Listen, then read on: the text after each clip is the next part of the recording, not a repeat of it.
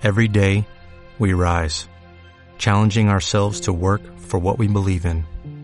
At U.S. Border Patrol, protecting our borders is more than a job, it's a calling. Agents answer the call, working together to keep our country and communities safe. If you're ready for a new mission, join U.S. Border Patrol and go beyond. Learn more at cbp.gov/careers. Estás en la sintonía de Radio Insular, emisora cultural del Cabildo de Lanzarote. Muy buenos días a todos y a todas y bienvenidos después, bienvenidos y bienvenidas después de unas vacaciones de Navidad intensas, pero bueno, pero cortas, pero ya habían ganas de, de volver al Candil, a estar aquí en la radio, en Radio Insular de Lanzarote, aquí en el Rincón de las Estrellas. Hoy viernes 10 de enero, después ya hemos pasado ya esos reyes, esa noche vieja, esa noche buena, y ya bueno, ya estamos dentro de esa famosa cuesta de enero, eh, bueno, que algunos y algunas tienen, pero después resulta que otros y otras no tienen. ¿eh? Hay algunos y algunas que tienen más la cuesta del carnaval con el tema del disfraz, que se gastan mucho dinero en el disfraz, las cosas como son, ni que fueran cosplayers.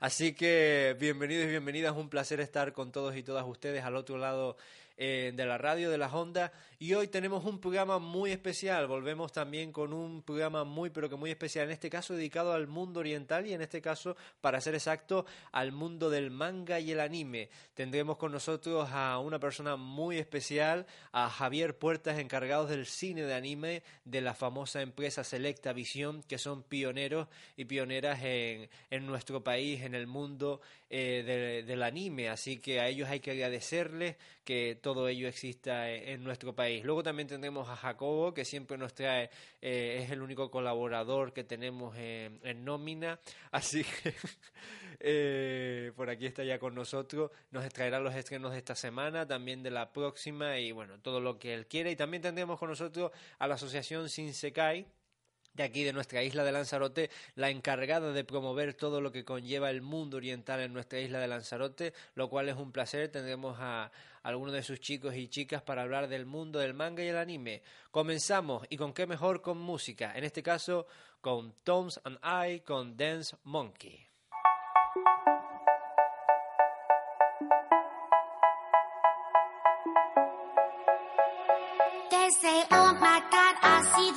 shine. Take your hand, my dear, and place them both in mine.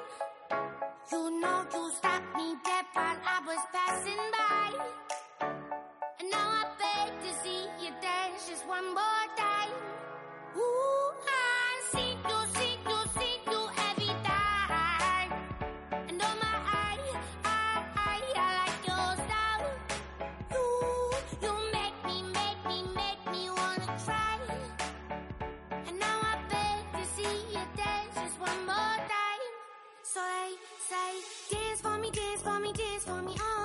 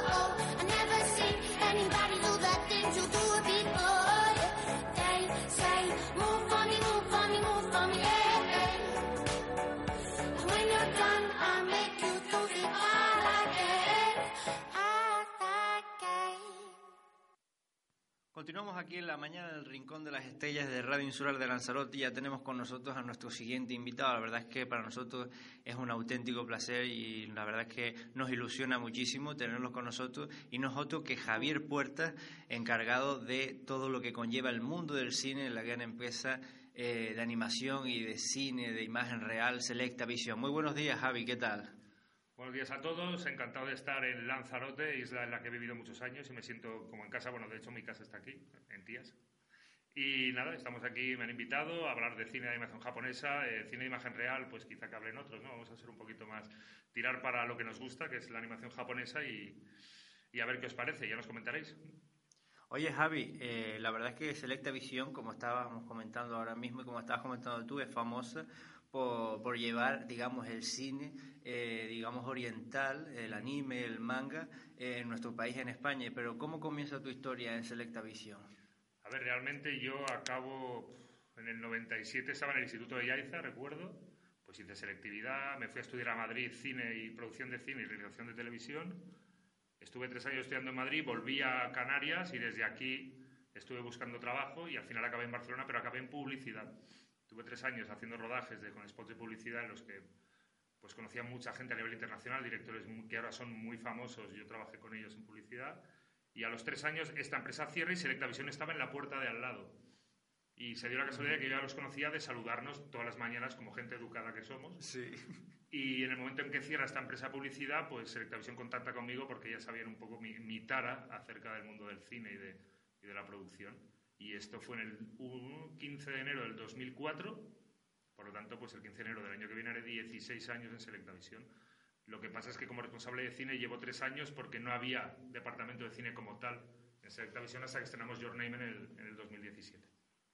Y esto de, estar dentro del mundo, digamos, del anime y demás, ¿fue elegido o, o un poco te dijeron, te toca hacer esto?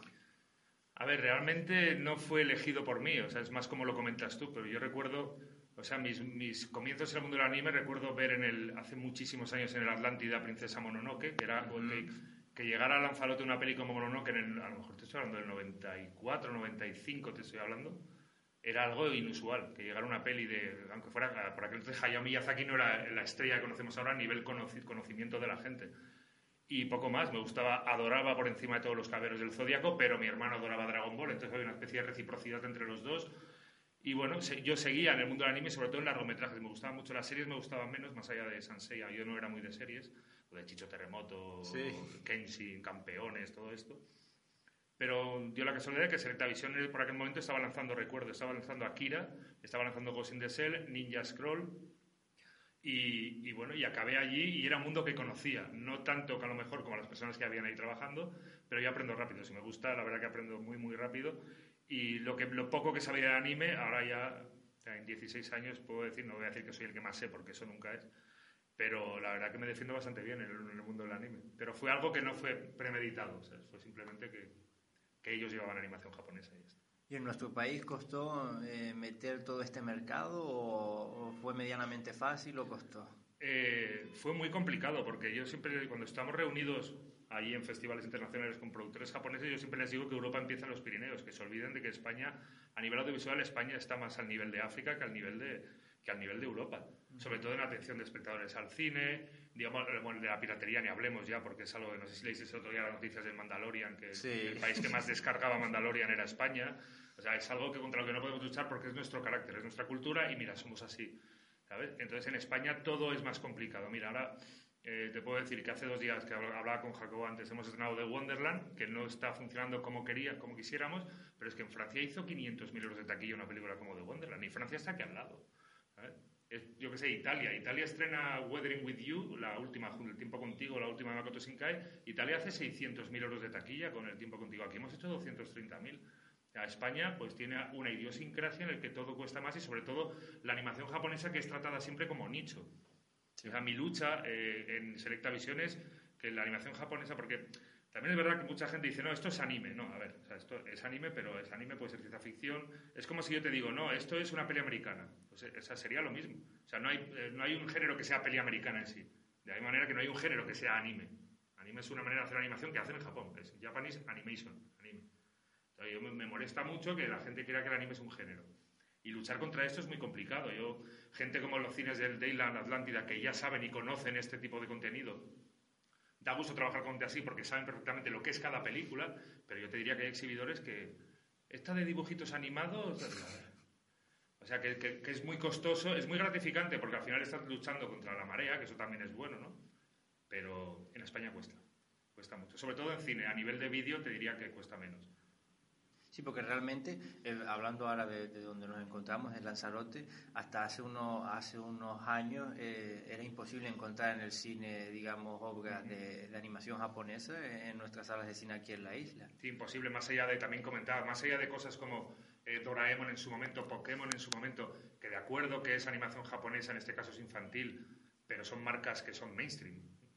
Eh, más allá de estas grandes marcas, era imposible. Yo recuerdo estrenar aquí el Battle of Gods de, Dragon Ball, la primera Dragon Ball, que en ese sentido no la estrenó Selectavision como tal, porque no teníamos departamento interno de cine, pero también se estrenó Caballeros del Zodiaco, estrenamos, empezamos a estrenar con a 47 metros, empezamos a estrenar y luego el primer anime que llevaba fue Yokai Watch. Digo, porque recuerdo cuando estrenamos Your Name, yo no tenía el contacto de Lanzarote, del cine de Lanzarote, y Your Name fue, nos fue muy muy bien, con muy pocas copias, y a raíz de Your Name eh, estrenamos a 47 metros, en este rincón del mundo entre ellas, la película de Sunao Katabuchi, pero con Yokai Watch fue cuando empezamos la relación directa con, a mí particularmente ya a nivel personal, por ser alguien que me considero medio canario, medio conejero, ya me apetecía estrenar anime aquí, que la gente se animara en Lanzarote a ver animación japonesa, pero, pero realmente no, desde que llegó Jacobo y Francisco, que están ahora gestionando todo, en Lanzarote no se había visto este tipo de contenido. Y se verá que hay algunas que funcionan mejor, como, no sé cómo te diría, como El tiempo contigo, uh -huh. y otras como Maquia o Wonderland, que les cuesta un poquito más, pero esto es cuestión de educar a la gente. Y ahora mismo, por ejemplo, en nuestro país, ¿cuál dirías que es la, la serie o la película que más está cosechando o ha cosechado éxito? Mira, hay, hay algo que, que, que, se escapa a mi conocimiento, que es, que es la sempiterna Dragon Ball. O sea, lo de Dragon Ball es algo que, que mira que nosotros llevamos 10 años lanzando el, sí, más de 10 años lanzando el DVD y el Blu-ray, eh, se vende muchísimo Dragon Ball, pero muchísimo. Eh, la película Dragon Ball Super Broly, que podéis ver aquí en febrero. Correcto. Eh, es algo que yo todavía hablo con compañeros de trabajo y, y, no logro entender como una película. Porque si miras Dragon Ball la, Resurrection F, la de, la de Freezer, que con 100 copias hizo 250.000 euros de taquilla, en tres años, Dragon Ball Super Broly con 260 copias ha hecho 1,7 millones. O sea, el crecimiento es algo que, que ya no es que está la serie Super en Boeing, ¿vale? Pero, pero tampoco tiene unas críticas Super. O sea, creo que es más un producto más de consumo que un Dragon Ball per se, ¿no? pero es Dragon Ball. O sea, la marca número uno, número uno es Dragon Ball. Se le puede acercar a lo mejor a nivel Shonen, si hablamos de Shonen, un My Hero Academia en su momento. Mm. Ahora mismo, hace un par de años quizá era One Punch Man o era Death Note, estos Shonen, y hace muchos años era Caballeros del Zodiaco, incluso la propia One Piece, que en España dejó de emitirse, pero es muy conocida, como demostraron los datos de Estampida aquí en Lanzarote, sí. que fueron muy buenos. Eh, realmente es Dragon Ball, o sea, el, el número uno, de, eh, pero es que en videojuegos, en merchant, en cine, en DVD Blu-ray, lo de Goku es incomprensible. O sea, porque es incombustible Goku, es alucinante. El amor, el amor que siente la gente por, por un personaje que al final está más que quemado, ¿no? Sí. Pero bueno, oye, pues bienvenido sea porque al final no deja de... Necesitas grandes marcas como Dragon Ball para que cosas como Wonderland lleguen al cine. Mm. Hablando de Dragon Ball, por ejemplo, estamos, digamos, eh, experimentando durante estos últimos años en, en, el mundo en general, eh, sobre todo en el ámbito del cine, la invitación a la nostalgia, es decir, eh, volver a hacer remake, reboot, ¿pasa lo mismo la animación japonesa o se innova más?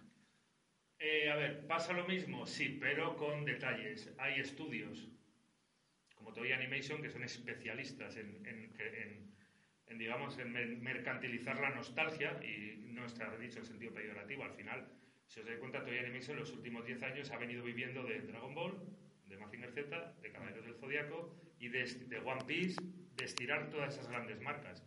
Eh, y digamos que quizás es un estudio que no arriesga todo lo que pudiera arriesgar a lo mejor un Fuji, un Toho o un Kadokawa o Kodansha en ese sentido. Se me ha olvidado eh, de las series estas, se que he dicho Ataque a los Titanes, que también es otra Correcto, sí. Mucho fan hay por ahí. Sí, demasiado. Pero ves, por ejemplo, las películas de Ataque a los Titanes, como son refritos de la serie, pues no acaban de funcionar aquí en España, no, no lo ven. Pero, pero se me ha olvidado, por supuesto, lo que me has preguntado. He empezado a hablar y no... Estábamos hablando de la innovación de... Sí, esto, perdón, los estudios de innovación, sí. Eh, desde luego, a nivel de series de televisión, es portentoso. En Japón se producen más de 500 series al año. Cada una, pues, es Sonen, Soyo, Spokon, o sea, mil géneros, mil series y 10.000 mangas, porque los mangas ahí se consumen, pues, como aquí consumimos, pues, iba a decir cerveza, pero no sería quizá el mejor símil. Pero sí, hay un mercado que innova muchísimo, pero también es verdad que cuando se innova, eh, la respuesta comercial es menor. Es decir, tenemos películas, grandiosas películas en Japón, como Quiero comerme tu páncreas, como Maquia, como la propia de Wonderland, e incluso te diría las siguientes que estrenamos, que son Children of the Sea y Ride Your Wave, El amor está en el agua, mm. que son películas que son maravillosas, pero no tienen una taquilla de 30 millones como tenía Mary la flor de la bruja, o no tienen una taquilla de 25 como tenía Silent Boys. Son películas que son muy arriesgadas porque son más pequeñitas, pero a mí realmente son las que de verdad me apasionan. Yo no quiero decir que no me guste un One Piece, que no me guste un Mazinger Z Infinity en su momento, pero realmente donde yo disfruto más es trabajando en esas pequeñas obras y dándolas a conocer a, frikis. A veces me da la sensación, yo creo que todavía queda trabajo por hacer respecto a, ello en este sentido, del que voy a hablar, y es que parece que todavía la sociedad, hablamos de nuestro país, porque en España, parece que todavía una parte de la sociedad sigue viendo ese mundo de la animación japonesa como un mundo raro y extraño y esos dibujos son raros. No, no, esto, es una realidad eh, impertérrita que no sé si llegaremos a cambiar algún día. El, el, concepto de que el anime son tetas, culos y robots, porque, realmente cuando llegó a España Akira, Ghost in the la gente que no era conocedor de este tipo de, de este tipo de contenido audiovisual, pues veía robots con tetas, veía pues, pues, pues claro, los animes son sobre todo, pues las mujeres están como muy exageradas en todos sus conceptos, eh, siempre son robots, siempre son este tipo de cosas. Y esto es algo que, que creo que todavía existe. Sobre todo si os dais cuenta en la televisión, al menos hace, no sé, te diría, hace 10 años podía ver un Hunter x Hunter, podía ver un Paranoia Alien en televisión. Eh, Blood C recuerdo que, que, la, que, la, emitimos en lado, cuando la, la vendimos a televisión española, pero ahora mismo ponte tú a ver en alguna televisión en abierto quién emite anime, nadie. Pero nadie es nadie. Sí, Doraemon, sí, correcto, pero no, estamos hablando de este tipo de animación japonesa que es infantil y es una marca establecidísima desde hace años, Doraemon. Pero nada. Inazuma Eleven en su momento, en Boeing creo que estuvo. Eh, incluso una marca como Pokémon tampoco ha llegado aquí a ser el gran boom que es Pokémon a nivel internacional. Eh, no sé, ya te digo que sí es verdad que este, este pensamiento, mm, no me atrevo a adjetivizarlo, pero este pensamiento que, cree la gente que el anime es eso, robots y tetas. Sí, pero parece que recuerdo que en los 90 o principios de los 2000 eh, parece que tenían más cabida en la televisión, porque me acuerdo de yo siendo niño de ver Sakura, Cazadora de Cartas, Sailor Moon, etcétera, etcétera, y eso está en la, en la retina de, de toda esa generación. Pero es que yo creo que no sé, no quiero meterme en camisas de once varas, pero es verdad que los contenidos japoneses en televisión en los 90 no estaban tan mal mirados ahora. es decir, ahora mismo en televisión se ve una gota de sangre o se ve, por exagerar, el tobillo de una mujer y parece que ya estás adoctrinando a los niños a pensar que, que la vida es así. Es que en los 90 esto, éramos más inocentes en ese sentido. Yo recuerdo, es que aparte, yo recuerdo que antes de venir a vivir a Lanzarote, en el 92, en el 90 que venía a a Lanzarote, Caballeros del Zodiaco se emitía en televisión española. Hmm. Emitieron los 26 primeros, pararon de emitir y, volvieron a Telecinco. Eh, yo recuerdo que por aquel entonces Telecinco todavía no sabía Lanzarote, no llegaba la señal. Y yo estuve unos meses sin verlo. Yo estaba desesperado por verlo. Pero desesperado que iba a, la juguetería de aquí, de, la calle Real, que no me acuerdo de su nombre, a comprar las figuras de Bandai. Y en Caballeros del Zodiaco volaban cabezas. Bueno, cuando Seiya lucha contra el dragón y se estalla la cabeza contra el escudo, que se revienta todo por dentro claro, eh, tú lo veías y, realmente tampoco tenía la reacción que tienen ahora los padres frente a un contenido de este tipo. Ahora parece que se va a acabar el mundo. simplemente es una cosa educacional. En los 90 creo que era... No voy a decir que estuviéramos mejor educados, sino que había más manga ancha respecto a este contenido y éramos, joder, y somos gente sensata, no hemos salido ni, ni, con una espada matar a gente ni leches. no, no, para, ahora mismo, de verdad, ahora mismo hay un... No te voy a decir que sea una cosa ya a nivel de, dictadura, pero es que no, este tipo de contenido es imposible, imposible. Coño, One Piece Estampida, lo hablaba con Jacobo el otro día, nos dieron menores de 16 años. La calificación de estampida, mm. menores de 16, porque de acuerdo que Luffy al final, porque era una paliza y él al otro, pues, pero coño, que estamos de cuatro gotitas de sangre, ¿sabes? No sé, no sé qué pasa ahora con la recomendación por edades, que creo que son mucho más... Más estrictos. Son muchísimo más estrictos que en los 90, ¿sabes? Bueno, Goku, la saga de, la saga de Dragon Ball Z, o diría la saga de Freezer, incluso la saga de Buu, es que es una locura de sangre y destrucción. Sí. No pasa nada. Yo creo que somos los tres gente muy normal, además. Sí, sí, sí. Yo creo que nos haya afectado negativamente. ¿sabes? Bueno, parece que en vez de avanzar, a veces en algunos aspectos retrocedemos totalmente. Ya no es una cosa de tendencia, es una mm. cosa de retroceso, que es, que te molesta más. Oye, una pregunta interesante sería mm, sobre los robots. Em, sin duda alguna, Massinger Z eh, también eh, marcó a muchísima gente de, los años 70 y 80 aquí en nuestro país. Y la verdad es que, por ejemplo, la saga de Transformer ha tenido muchísimo éxito en taquilla. ¿Cuál es tu opinión de, una película de acción real sobre Massinger Z? De acción real, yo de verdad que todo lo que sea animación japonesa transformada a acción real eh, lo cancelaría todo. Todo, incluso viendo hace poco una peli como Alita, que no está mal, porque es una peli que de verdad que no está mal, eh, a mí no acaban de cojarme estas cosas. De hecho, ha llegado a mis oídos hace muchos meses, nos presentaron un live action de Caballeros del Zodíaco, que se estrena el año que viene, coproducido por China y Toei Animation. Eh, no sé si sabéis, si no os, lo comento, eh, China probablemente sea el sitio del mundo donde más figuras de Caballeros del Zodíaco se venden.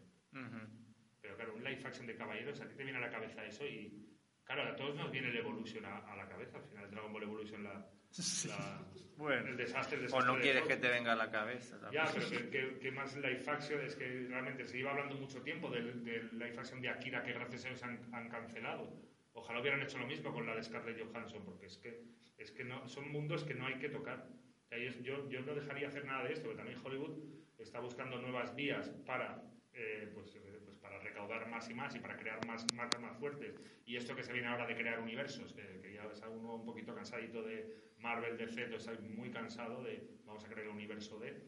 Pero el tema de los live action yo no lo. De verdad no es una cosa que me guste. De luego no, yo no siento una pasión exacerbada por este, por este género, pero sí es verdad, porque, eso, porque la vida al final da muchas vueltas y lo que no sé si sabéis también es que por el fracaso de Dragon Ball Evolution se hizo Battle of God, se hizo Freezer y se ha hecho Glory. O sea que todo, al final todo tiene un sentido. Sí. ¿sabes? Porque por el fracaso. O sea, Toei y Fox trabajan en Evolution, fracasan y por eso, por eso mismo le dice Fox a Toei, vale, he fracasado, pero yo tengo que seguir haciendo pelea de Dragon Ball porque tenemos un deal.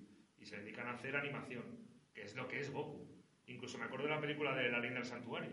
Eran los caballeros del Zodiaco, pero eran los que tuviste, no, no eran el diseño del personaje está completamente diferente. Yo creo que eso lastró la película de Caballeros. Y hablando de los Caballeros del Zodíaco, ¿cuál es tu opinión respecto a la serie de Netflix?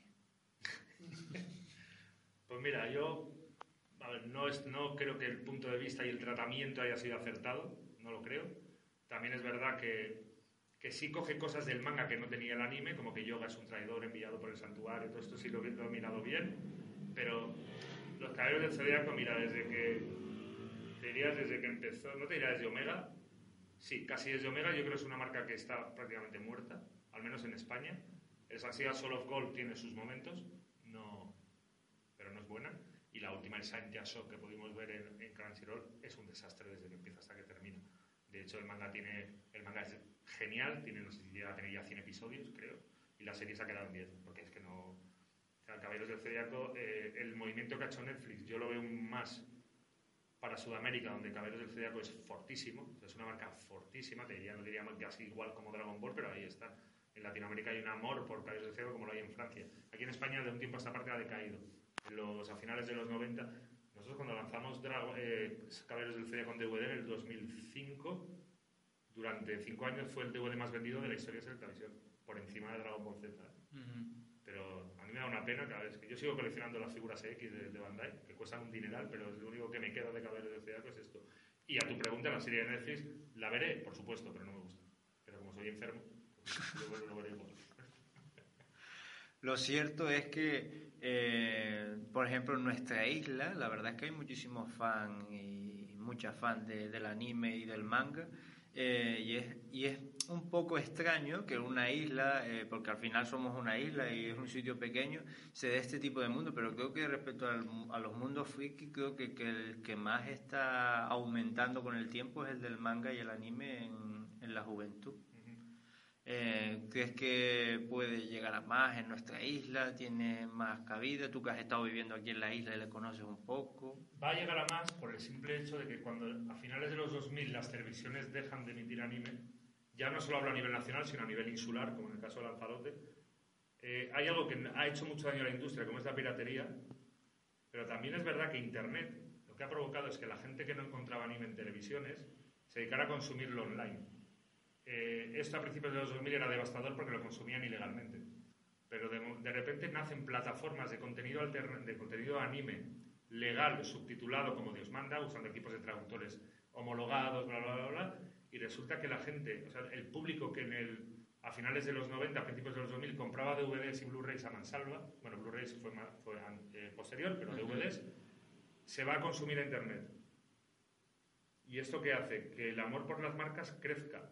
O sea, es así. O sea, la gente, sobre todo los fans de la animación japonesa, porque a mí me pasa, tienen un, un, sentido de inmediatez que si no lo ven los primeros, matan. No quieren que venga el amigo a contarle qué pasa en el episodio 920 de One Piece o en el 50 y pico de Ataque a los Titanes. Te necesitan consumirlo ya, y eso que te lo da Internet. Esto que provoca que hay una disección entre la piratería y el negocio que crea que la gente viva el anime en Internet. Yo lo comentaba antes también con Jacobo. One Piece estampida, hace años que no se ve en España One Piece. Pero One Piece va por el episodio 970, 50, ahora mismo no lo recuerdo mm. bien. Pero One Piece es conocido en España porque la gente ve One Piece pirata. Y que está desesperada por saber cómo continúan las aventuras de Luffy y compañía. Y esto ha hecho que One Piece Estampida eh, casi triplique la taquilla de One Piece Gold en, en tres años. Entonces, esto no va a dejar de crecer. La gente que ahora tiene, cuando digo nuestra edad, yo tengo 42, yo creo que sois más jóvenes que yo, sí. Pero yo, si tuviera hijos que no los tengo, mis hijos estarían, no, adoctrinados, que es una palabra muy fea, sino que estarían bebiendo de mis taras animescas y mis hijos crecerían sabiendo lo que es Ataque a los Titanes, Made in Abyss, eh, Papromis Neverland, eh, Moribito, eh, Mushishi, pues todas estas. Y esto provocaría que de generación tras generación el anime fuera más a ver, a lo mejor es un sueño, es una película de Disney, ah, cantando los sueños que quiero en mi vida, ¿no? Pero sí es verdad que Internet ha globalizado el anime de una manera que, era, que es exponencial. Y para lo bueno y para lo malo, porque la piratería sigue ahí. Como hemos comentado antes de Mandalorian, que no difiere mucho el público que ve Mandalorian al público que puede ver Death Note en su momento o la tercera temporada de Ataque a los Titanes. ¿eh? No, no creo que difiera mucho. Son gente que quiere verlo ya y son piratillas. Lo que pasa es que luego que vayan al cine o no ya es otra historia. Uh -huh. eso, sí, totalmente. Eso, es lo complicado. 2020 comienza en nada, en unos días ya estaremos entrando en el nuevo sí. año y en la nueva década.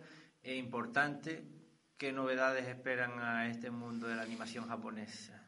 Pues mira, lo que es a nivel del departamento de cine, con mi compañera Cristina, que me ayuda en el alma siempre. En enero estrenaremos Los Niños del Mar, que es una película de autor, una película de estudio 4C basada en el manga de Daisuke Saragi, que es maravillosa, tiene una animación que en cine o sea, ni, yo no he visto este tipo de animación, no sé si aquí se llegó a estrenar Tortuga Roja, creo que no se estrenó, pero es una peli de estas de autor de animación japonesa que es algo inaudito. En febrero, si conocéis la obra de Masaki Yuasa, Over the Wall, Night is All Welcome Girl, Devil Man Cry Baby, es un director que ahora mismo es de lo mejorcito que hay y es una historia de amor entre un surfero y una bombera, perdón, entre un bombero y una surfera, espectacular. Estrenamos el 14 de febrero en San Valentín, un San Valentín friki, a ver si es verdad que... Sí. En marzo tenemos proyectado My Hero Academia, la nueva película, la parte 2, uh -huh. Que, que, hemos comprado las dos. Hemos comprado la 1 y la 2. Lo que pasa es que la 1 tiene un par de añitos, desde el año pasado. Y la 2 es la que verdaderamente es novedad, que se estrenó hace un mes en Japón. ¿vale? O sea que, que, eso será para marzo. En Lupin, en Lupin, digo, en mayo hemos anunciado la nueva película de Lupin, tercero de First, que es una película CGI realizada por el director de Stand By Me Doraemon y de Friends, Aventura Letra del Monstruo, y de la película de Dragon Quest, la última, que no hay, Your Story, que no ha llegado a España aún. Y a nivel del departamento de cine, estas son las. Tenemos también eh, pendientes por estrenar White Snake, que es animación china, Human Lost, ciencia ficción de animación japonesa bestial, que evoca mucho a the Shell, de cuando el anime aquí era conocido por eso que comentamos de los uh -huh. robots, los cyborgs y este tipo de cosas. Y, y realmente tenemos te diría que hay como cinco películas por anunciar ahora mismo, de las cuales no puedo hablar. Muy bien. Porque hasta que no estén firmados no son de Selecta Visión. Pero son cinco pelis, cada una en su estilo, que van a, van a hacer que el 2020 sea un anime en cines eh, bestial. Yo no sé si tengo un poco de miedo de, pensar que la gente no, eh, no, se sature por tener un anime en, el cine al mes. No es algo que en España ya hemos vivido muy frecuentemente, de hacer un estreno cada mes. Si el televisión lo va a intentar, si es verdad que estrenar en cine es un ejercicio carísimo a nivel de inversión, es muy caro. Y bueno, vamos a ver qué tal reacciona. Pues una película como Children of the Sea, Niños del Mar, no es nada, no tiene nada que ver con My Hero Academia, que a su vez no tiene nada que ver con Lupin, que es lo que hablábamos al principio de la conversación, de que el anime no es un género. Por eso. Entonces vamos a ver cómo se desarrolla. Pero tenemos mucho trabajo y mucho anime por estrenar. Bueno, pues pinta un año bastante interesante, un año en el que también esperamos avanzar en ese mundo respecto a nuestro país que, esperemos que sí, estoy seguro, y yo creo que hablando también de nuestra isla, yo creo que también vamos avanzando poquito a poco, pero en, la senda correcta, que eso es lo importante. No, absolutamente. Agradecer también a Jacobo por habernos facilitado pues eh, tu contacto, que también es colaborador nuestro en el programa y siempre nos trae todas las semanas pues eh, sus críticas de cine y los mejores estrenos. Bueno, a veces también los peores, porque a veces las películas tampoco están No, pero hay que agradecerle a Jacobo el hecho de que se vea más anime en Lanzarote. Creo que Jacobo es uno de los, pues uno de los pioneros. Que ha impulsado este tipo. Más allá de que, de que nos conozcamos, porque yo he vivido aquí y yo le tengo un amor a Lanzarote grandísimo, está apostando mucho y como todas las apuestas, unas funcionan y otras no. No se puede ganar siempre. Pues, pues sí. ¿Sabes, Jacobo? Te van a hacer una estatua por ahí. Javier, ha sido un placer y bueno, esperemos encontrarnos en otra ocasión y que, y que coincidamos y sobre todo a ver si te vienes a algún festival friki de nuestra isla. A mí, cuando me invitéis. En alguna ocasión y, de verdad que para nosotros sería un placer. Yo cuatro o cinco veces al año vengo a Lanzarote siempre a ver a, mi familia. Bueno, de hecho os decía, yo la semana que viene me, han invitado a La Palma, al Festival de Anime de La Palma y voy allí a dar unas conferencias y tal y estoy encantado. Todo lo que sea hacerlo en Canarias, yo encantado. Vivo en Barcelona, pero no soy catalán. Soy maño y conejero. Muy bien. Javier Puertas, un placer. Muchas, gracias, y que se dé bien. Muchas gracias y feliz año. Muchas gracias. Proyecto We Are Lanzarote 2019, curso de inglés nivel 2, acción formativa semipresencial para la adquisición de conocimientos de inglés nivel 2 dirigido a trabajadores ocupados y desempleados que desarrollen su profesión vinculada a la atención al turista y tengan la necesidad de adquirir o mejorar el dominio del inglés. 120 plazas, 80 horas. Fecha de inicio 27 de enero. Más información www.cabildodelanzarote.com o en los teléfonos 928 81 0100 extensión 2224 y en Radio ECA 928 81 30 97. Organiza Área de Empleo del Cabildo de Lanzarote.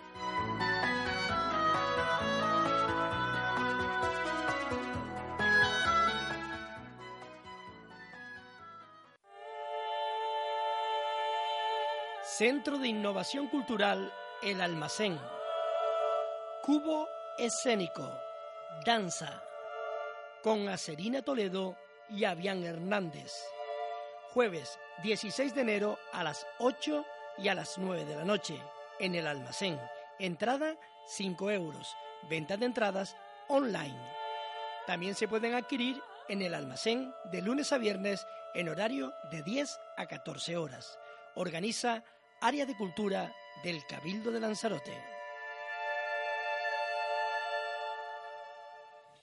2 y 3 de la mañana y aquí seguimos después de esa maravillosa entrevista con Javier Puertas desde Selecta Visión y ya tenemos con nosotros a nuestro colaborador de, bueno, casi todos los viernes, eh, Jacobo, muy buenos días. Muy buenos días, Moy, otro añito más contigo aquí para darlo, para dar todo y más en esta nueva temporada, así que... Bueno, tu añito estás tirando muy para arriba, a lo mejor te quitamos antes del 2020. Tú déjame disfrutar mientras Oye, Jacobo, ¿qué tenemos para este viernes eh, en estrenos, en cartelera? Bueno, de momento solo tenemos un estreno esta semana que es 1917, dirigida por Sam Mendes, el director que se ha encargado de las dos últimas de, de 007 y que hasta hace muy poquito se llevó el Globo de Oro a Mejor Drama, superando a Joker, que era la, la más favorita. Y he de decir que tiene muy buena pinta, porque trata sobre, la, sobre una guerra, o sea, no es una historia eh, basada en hechos reales sino es una historia original, en la que dos soldados británicos tienen que salvar a un, grupo, a un pelotón de ellos eh, en una misión que es totalmente difícil y que tienen el tiempo a contrarreloj. O sea, eh, tienen que hacerlo lo, más posible para salvarlos y, y a fin de cuentas es, te digo, la más favorita de estos premios y pienso que es la que más nominaciones puede tener a los Oscars. O sea, que no, no te escurre durante la Primera Guerra Mundial. No, no, no, no, no. no. Ok. Vale, yo tenía pensado que el ser 1917 te escurría durante el periodo basado en Sí. hechos reales o en alguna batalla. No, pero ya dijeron que no. Eh, ¿Duración? Dos horitas. ¿Dos horitas justas? Dos horitas justas. O sea que Ah, bueno, no está mal. Pensaba No, la verdad que a no. ser algo más, más grande. ¿Qué más? Bueno, la semana que viene tenemos una de las también favoritas que es Jojo Rabbit, que es, es una autoparodia de Hitler y nazi, que está dirigida por Taika Waititi, un tío ¿Quién que... es, perdona, ¿quién es Hitler? No sé, tú sabrás, tío. un, tío- un amigo tuyo, ¿será? No, no, no, la verdad, dudo mucho. Continúa. El caso que está dirigida por Taika Waititi, el encargado de Thor Ragnarok, una de mis favoritas de Marvel, la que siempre defenderé. Ajá. Y la verdad es que pinta interesante porque es una parodia de, te digo, de, de nazis y judíos en las que el humor está en todo momento presente y ha, y ha ido muy de tapadilla, es decir, no se habla mucho de ella, pero que poquito a poco ha ido calando entre las, entre Ujú. las personas de Estados Unidos y acabando entre las más nominadas a los Globos de Oro. Y está Scarlett Johansson en por medio también, el reparto, o sea que interesante cuanto menos. Y luego también tenemos dos policías rebeldes, o sea, Bad Boy for Life, Nostalgia, nostalgia. Nostalgia pura, o sea, después de 18 años, toda una vida, ya íbamos a hacernos viejos y la tercera parte no iba a llegar nunca. Con Will Smith y Con- Martin Lawrence. Con ¿no? Will Smith haciendo de Will Smith, como siempre, y Marty Laune, que está ahí también, o sea, no lo contamos. Y la que no he visto mucho apenas, pero es como, como tú acabas de decir, nostalgia pura, que a fin de cuentas lo que últimamente está teniendo éxito. Bueno, pues ahí tenemos eh, para hoy 1917 como estreno en cartelera, aparte de la cartelera habitual de estos Sí. días. Eh, luego también, pues para la próxima semana, Jojo Rabbit, Dos Policías Rebeldes y bueno, y, y lo, y lo que vaya surgiendo en próximos días ya iremos viendo que bueno, nos espera un año cargadito Muy de- cargado, muy de cargado. estrenos y sobre todo de muchas novedades. Así que, bueno.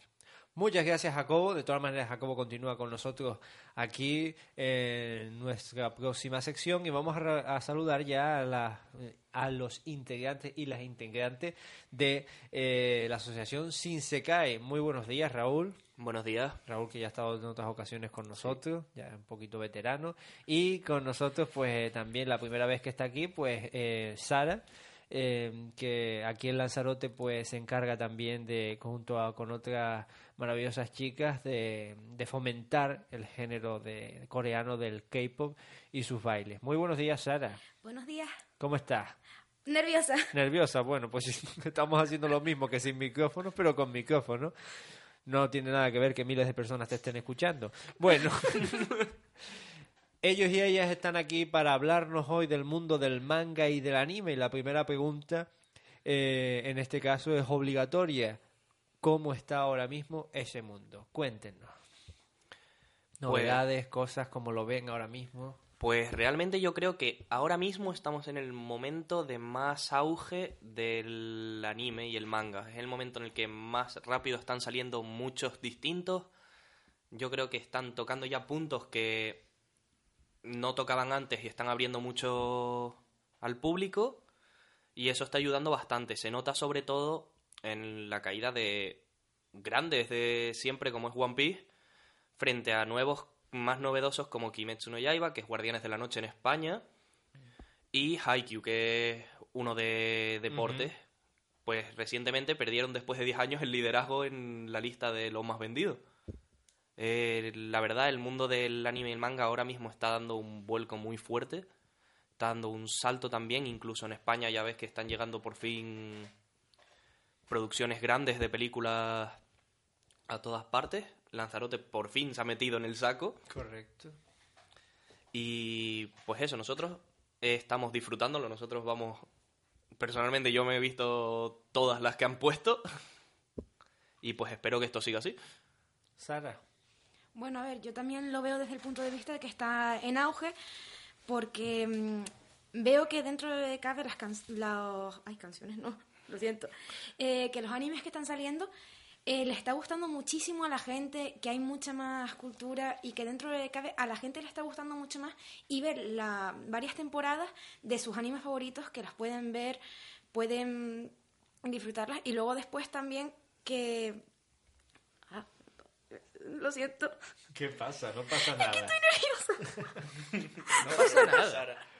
Bueno, Pues no pasa nada. Conversación entre amigos es Sí. esto. No pasa Claro nada. que sí. Second round. Jacobo, Dígame usted. cuéntanos, ¿cómo ves el panorama?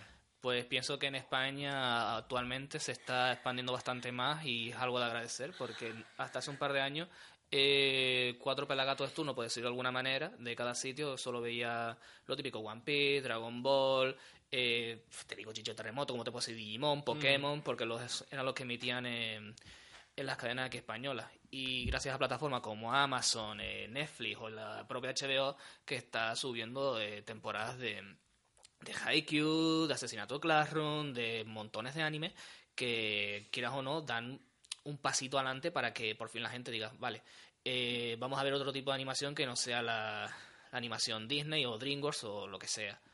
Y ojalá sea así, porque pienso lo que es lo que debería de, de dar un golpe a la mesa y decir, oye, que somos una- un estudio de animación que hacemos muy buena animación, tanto o mejor que, la, que un producto americano. Si tuvieran que te- tener un favorito, ¿cuál sería? Puf, el mío es clarísimo. Lo tengo clarísimo. Es un poco complicado. La abreviatura del nombre es Danmachi, que es como lo llaman habitualmente también en España. El de ligar en una mazmorra, pues Sí. El nombre de decir que no tiene nada que ver con lo que va. Realmente es todo lo contrario. Es el chico que va a ligar, el que acaba siendo eh, enamorado. ¿sabes? Pues ese es mi favorito, la verdad. Yo no tendría ninguna duda. Está un poco fuera de lo que generalmente se dice One Piece, Naruto, Bleach, los más famosos. Pero para mí, yo se lo recomendaría a todo el mundo Danmachi. Es un anime que... Que no es un- nada, no está relacionado con el mundo de la fantasía, puede Sí, ser. es fantasía. Ajá. Pero está. Es el típico protagonista que. novato, que nadie le da un duro por él.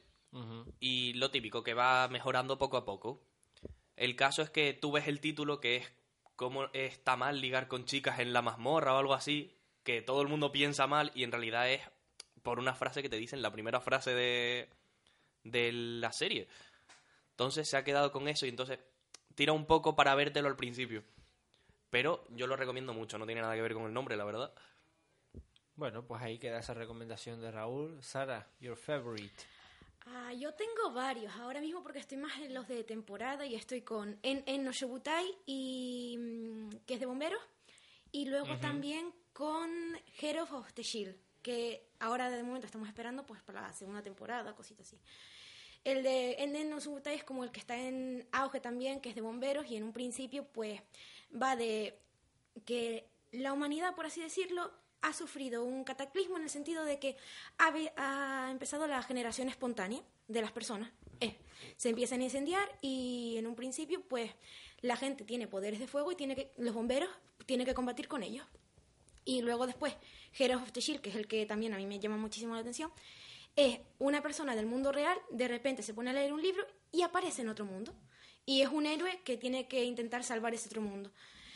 Claro, el problema es que a ese personaje todo el mundo lo odia, por así decirlo. Entonces ves el progreso del personaje de cómo todo el mundo odia, cómo todo el mundo lo odia, a cómo de verdad empieza a ser un héroe para todas las demás personas.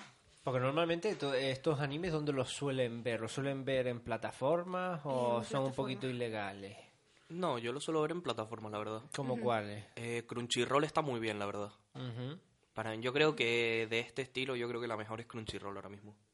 ¿Tú también, Sara? Yo lo veo más en anime FLV, que no sé si lo consideraría más pirata, pero es dentro de cabe de lo más legal Ahora así que mismo la visto policía. Sara, te está buscando. Bueno, Así que intenta cambiar todo tu ventana, incógnito, ponlo todo ahí porque va, a por ti.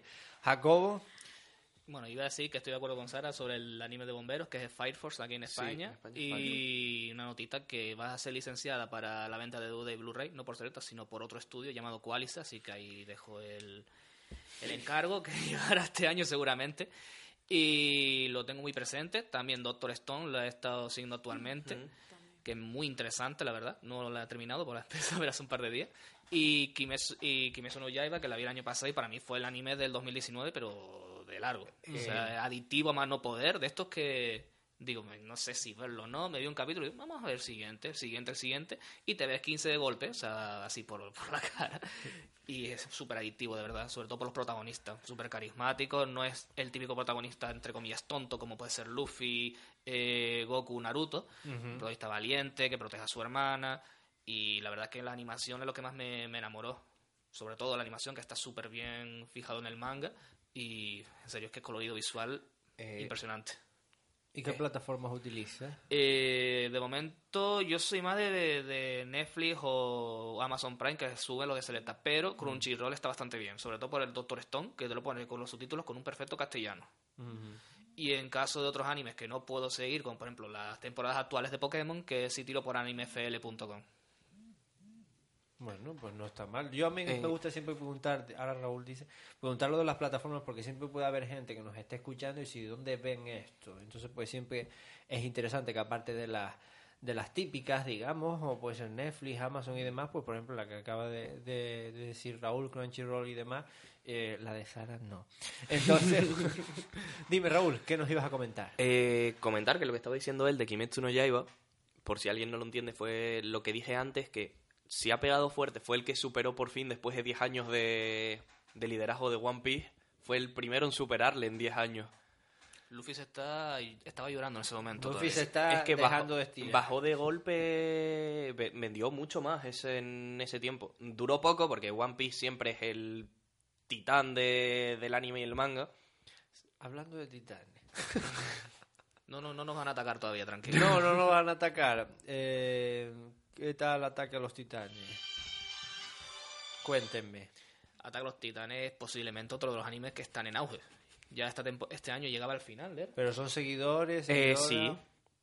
No, Bastante, actualmente bastante. no leo el manga, solo veo el anime, pero eh, igual. está muy interesante. Además que yo lo he estado siguiendo y yo lo recomendaría. Incluso llegamos a hablar con, con una de las diseñadoras de Attack on Titan en, el- en el Animayo. Ajá. Que es, es que nosotros le preguntábamos porque nos sorprendía, porque es un anime con mucha acción, muy dinámica, muy rápida. Sí. Entonces le decíamos, ¿pero cómo haces eso? Que Eh, ella misma decía que dentro de para los dibujantes eso era un infierno. Porque son acciones... No solo es que sean muy dinámicas, muchas animaciones te hacen... Lo hacen muy dinámico acorde de modificar, hacer un poco irreal el cuerpo de las personas. sí. En Attack on Titan intentan respetar bastante eso, lo cual dificulta muchísimo su trabajo, pero le da lo hace muy vistoso. Sí, totalmente. Oye, una pregunta interesante que también le, hacíamos a Javier Puertas en la entrevista es que, y sobre todo a lo mejor en nuestra isla, porque los sitios pequeños suele esto ser todavía eh, más sonado que a lo mejor en sitios grandes, en grandes ciudades, y es que ustedes, ¿cuál es vuestra opinión acerca de que todavía parece que esta película, yo creo que se nota bastante en el cine, cuando sale un tráiler de una película de anime, la cara de la gente, eh, de mucha gente y los comentarios de gente que todavía creen que estos dibujos son raros. Yo te lo puedo decir de primera mano que cuando meto un tráiler de una peli de anime de las que trae Selecta o a Contracorriente o quien sea, me intento meter un poco la sala a ver qué reacción tiene la gente y los, sobre todo los padres, ¿eh? los adultos de con familia, eh, levantando la ceja como diciendo ¿qué es esto? O sea, Sí, por ejemplo- luego, luego te meten otros dibujos que pueden ser igual o peor eh, y ay, sí, Sí, vamos a ver, ay, vamos, vamos a ver la fiesta de la salchicha. Vamos sí, vamos, vamos a ver la gallina turuleca, que puede ser interesante. Oye, Jacob, cuidado con la gallina. ¿Qué pasa? Que la canción tiene lo suyo, ¿eh? Bueno. Es una canción, vamos, eh, de la historia de España. Vamos a ver. eh, no, a mí me pasó el otro día, por ejemplo, eh, eh, viendo el trailer de Los Niños del Mar. Y entonces, pues, claro, es que la gente tiene una reacción totalmente. Pero esto, eh, ¿cómo dices, Jacobo? ¿Pero esto qué? Dios mío. Entonces, ¿cuál es vuestra opinión? ¿Cómo podríamos cambiar eso? La verdad, no me lo había planteado porque, claro, no estoy muy atento. Yo, la verdad, no voy mucho al cine. Solo voy de vez en cuando. Y, claro, ¿qué pasa con esto? Eh, yo creo que entre los jóvenes está más normalizado. Porque realmente hoy en día casi todos los dibujos que van saliendo están más pensados más para una edad más adulta que, así, que para los niños. Fíjate, no solo el anime, sino las series de, de que echan en la tele ya son tienen un humor más adulto. ¿Qué pasa con esto? Los, eh, las personas más mayores realmente algunos se habrán criado Mazinger Z, Dragon Ball, cosas así, pero no están tan acostumbrados como estamos la gente de, de- de mi quinta, que ya nos criamos con más como Pokémon, eh, Doraemon, eh, Digimon, que son muchas series más variadas, entonces estamos un poco más acostumbrados a que nos pongan cualquier tipo de película. Eh, realmente lo que pasa es que es desinformación, porque esta gente al no haber visto nada nunca, sino como mucho dejar a los hijos, que gracias a eso también muchos hemos salido así, porque nuestros padres no dejaban verlo a pesar de que Dragon Ball es violento. Bueno, No, eh, hay, yo he visto escenas sin censura en español, ¿eh? Cuidado y, de- con- y era pequeño. Cuidado con los Caballeros del Zodiaco. No, pero que- que se emitían en los años 80. Claro. No, incluso los 90, en la 2, que metían Slayer, el Caballero Zodiaco, el puño, el Rey del Puño del Norte, algo así. Que era, no Ken, sí. que, sí, que era, su, era gore a mano poder y era los 90. o El sea, tema es que antes todo era un poco más fácil en ese sentido. La gente Sí, no buscaba porque Dragon ahora, Ball. Ahora si pusieran Ramma, madre mía. ¿Cómo Sí. vendrían aquí? ¡Ay, pues está fomentando la transexualidad! o no sé qué. Entonces, pues, pues son Eh, boberías. Es que Dragon Ball, por ejemplo, yo de pequeño recuerdo la- una de las primeras escenas que es Goku peleando contra su hermano y los dos salir con un agujero en el pecho que se ve a través. Interesante. Pues sí. Y dices tú, muy violento, pero... Yo, to- yo todavía me acuerdo de, de un capítulo de Antena 3 de Dragon Ball, que solamente se entre unos 19 y 20 minutos. Fue un capítulo en concreto, yo era muy pequeñito, eh, la de Freezer, cuando ataca a Krillin y tal. Eh, el capítulo duró muy literalmente 10 minutos. O sea, el resto se, eh, lo cortaron. Sí. Pobre O Krillin. de- de- Detective Conan, la, la censura que le metieron a Detective Conan no era ni Mm. normal. Es Sí. eso. Hubo un momento de inflexión donde censuraron de repente un montón todo y causó un montón de desinformación. Y Sara, ¿tú sientes esa esa discri- discriminación, vamos a llamarla, por parte de algún Sí, sector ver, de la sociedad? Ver, porque, por ejemplo, mis padres fueron al cine hace poquito también, creo que fueron a ver una película española que es la de Cómo ser rico o algo así, o sea, Sí. si yo fuera rico, creo. Sí, sí, yo fuera rico. Y me dijeron, nada más llegaron a mi casa, me dijeron, ay, mira, hemos visto un tráiler de un eh, japonés, creo que te podría gustar la película. Y en plan de, pero si no conozco el argumento, porque claramente es, es una película como otra cualquiera. Tiene su historia, tiene su... Tiene su prólogo, tiene, o sea, no sé, no sé cómo explicarlo, pero tiene toda su historia, entonces claramente una puede ser de un tipo de género diferente que a lo mejor estás tú acostumbrado a ver. Entonces fue un poco en plan de, yo no conozco la película, entonces no sé si me puede gustar. Pero claro, mis padres ya eh, intuyen que si es japonés me tiene que Te gustar. tiene que gustar, sí. Exacto. Como un encasillamiento. Exacto. Ujú. No, pero bueno, eh, yo creo que, como decía Raúl, coincido en eso, hay una falta de desinformación y lo que tienen que hacer ustedes, que son generaciones nuevas, es siempre el acercamiento, ¿sabes? Evitar la discriminación y evitar el, ay, pues como no lo conozco no me gusta, no, para nada, es que vamos, no podemos, eh, cuando vemos algo, eh, de repente decir, ay, pues no, pues mira, pues vamos a ver, eh, yo, eh, si me, pues voy a dar mi opinión, eh, si me dicen no ataca a los titanes pues a lo mejor pues la veo y si no pues si no me hace mucha gracia pues no la veo pero no dejo de valorar lo que es y lo que llama la gente pero hay que estar pienso yo Eh, que hay que estar En mi- informado En mi, caso, por ejemplo, cuando fui, que esta me costó horrores traerla, que fue la de Silent Boy, Ajá. eh, cuando se estrenó yo estaba acojonado porque digo, a ver si no va a funcionar, si, si funciona se puede traer otra- otras más, si no, pues mira, eh, mala suerte, yo era por intentarlo. El caso que venían unos padres, por la película eh, fue calificada mayor de 16 años en España, o sea, eh, porque hay, es que hay un pequeño bullying, o sea, se trata sobre el bullying, ya automáticamente cogieron el machete y ¡tras! Venga, a meterle un 16 años. Pues eso, eh, echa para atrás sí sobre todo por padres, por familia. Eh, yo aún así les, invita- les invitaba de- a ver, les digo, mira, que no, no hay nada grave, simplemente tratan el bullying, pero de manera sensible y, coño, conciencia, perdón por la palabra, pero conciencia, ya van dos Jacobo Eh, bueno. y coño cuidado la tercera Cuidado. te me arriesgaré. no, pero que, mm, que te digo, que, que la vean, que opinen por ellos mismos y muchos padres fueron y dicen, ay, pues mira, es verdad, eh, no era para tanto. Sí. Es que si no te arriesgas a verla, si no, lo, si no haces un, pequeñi- un pequeño esfuerzo, nunca vas a saber si merece la pena o no. Y, y poquito a poco, al menos, al menos en los cines aquí, eh, se están animando un poco más. Y eso bueno hay que decir que para como estábamos estamos bien Sí. para como estábamos respecto a ese género estamos bastante Y bien poquito a poco se va agrandando. que Sí, eso sí, es lo- eso es lo importante. Chicos, chicas, para ir acabando, Sara, ¿qué es lo que más esperas de este 2020 respecto al mundo del anime? Pues muchos animes muy interesantes y pa'lante. ¿Alguno en concreto? Segundas temporadas o te- terceras temporadas de animes que ya han salido y que son como mis animes preferidos. Son tus joyas de la corona. Sí. Raúl, Pues yo de este año realmente eh, lo más que espero son eso, segundas temporadas y un poco presentarlo a la gente de aquí para ir un poco quitando el tabú. Que aún así tenemos gente bastante mayor viniendo a nuestros eventos. Hay que recordar que pueden encontrar a Shinsekai, deletréalo Raúl, por favor, en Instagram y en Facebook. Shinsekai S-H-I-N S-E-K-I. Muy bien, ya lo saben, ahí lo pueden encontrar en las redes sociales y contactar con ellos y con ellas. Y también, por ejemplo, a aquella gente que también le guste el, el género del K-pop, pues también sabe que a través de Shinsekai pues puede contactar con las chicas y chicos que están en, e- en ese ámbito y que aquí hay muchísima gente y yo creo que con el evento de la JUEF se dio a conocer un poco más de manera global la cantidad de gente que mueve y la cantidad de, de fans que, que tienen debajo del escenario. Nosotros nos planteábamos como público también de decir, ¿y eso que son las chicas bailando? Si traemos a los originales, ¿qué pasaría? se, nos, se nos cae esto abajo, ¿no? De lo Impresionante. que cabe, en con conciertos llegan a, a, eh, a cubrir escenarios completos, recintos, por ejemplo, no sé si el recinto de Vista Alegre, y aún así faltar plazas para gente. Sí, sí, O sea, me consta, me consta. Entonces, El, demasiada gente. el estadio se queda abajo. ¿eh? Es- abajo, que abajo. Canarias somos la comunidad autónoma junto con Andalucía que más fan del K-pop tiene Sí, sí, concentrado. sí, lo sé, lo sé. O sea que hay que tirar para adelante con eso. Eh, Jacobo, ¿qué es lo que más esperas de este 2020? Coincido con Sara en plan anime, de... no nuevos Sí, sí. mutantes, aparte de eso. No, eh, nuevos mutantes, por supuesto. Por favor, Jacobo. Qué bien me conoces. Venga.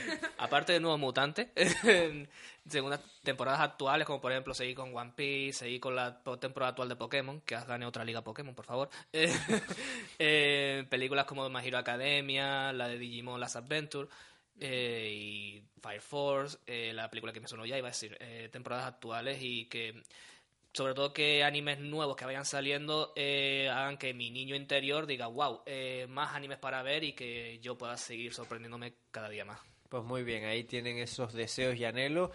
Y bueno, como siempre es un tema del que se puede hablar y sacar, seguramente a lo largo del año volveremos a tener un, un programa especial dedicado a este mundo. Sara, Raúl, desde Sinsekai, muchísimas gracias por haber estado, como siempre. A ti por invitarnos. Ha sido un placer. Sara, no te preocupes, la segunda vez ya verás a tope, eh, porque esto es como una charla entre amigos, es así. Sí, la verdad es que sí. Me he relajado después, pero Vaya, que al coge- principio es lo que cuesta. Nada, no te preocupes, eso es así.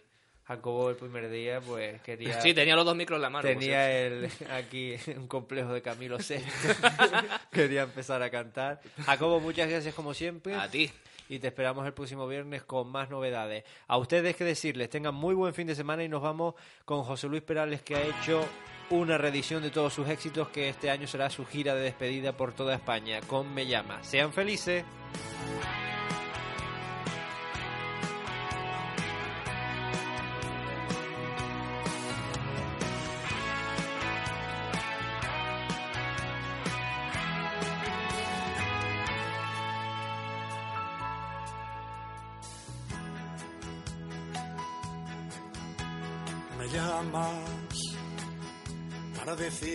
Te marchas, que ya no aguantas más, que ya estás harta de verle cada día, de compartir su cama, de domingos de fútbol metida en casa.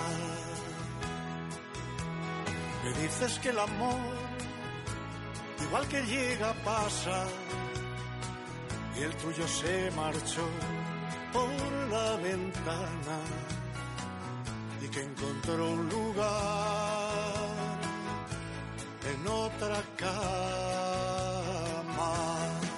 Y te has pintado la sonrisa de carmín y te has colgado el bolso que te regaló y aquel vestido que nunca estrenaste lo estrenas hoy sales a la calle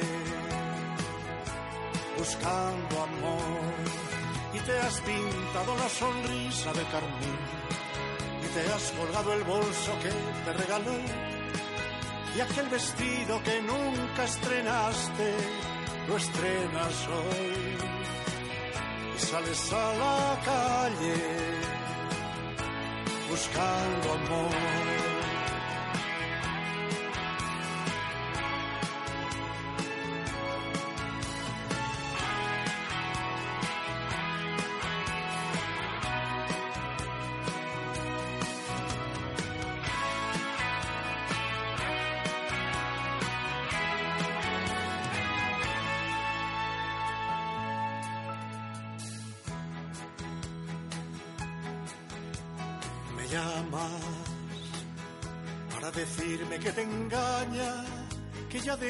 De vuestro amor no queda nada, que se buscó otro nido, que abandonó tu casa, que te faltan caricias por las mañanas. Me dices que el amor, igual que llega, pasa y el tuyo se marchó por la ventana y que encontró un lugar en otra cama. Y te has pintado la sonrisa de carmín y te has colgado el bolso que te regaló y aquel vestido que nunca estrenaste lo estrenas hoy sales a la calle buscando amor. Y te has pintado la sonrisa de carmín. Y te has colgado el bolso que te regaló. Y aquel vestido que nunca estrenaste lo estrenas hoy. Y sales a la calle buscando amor.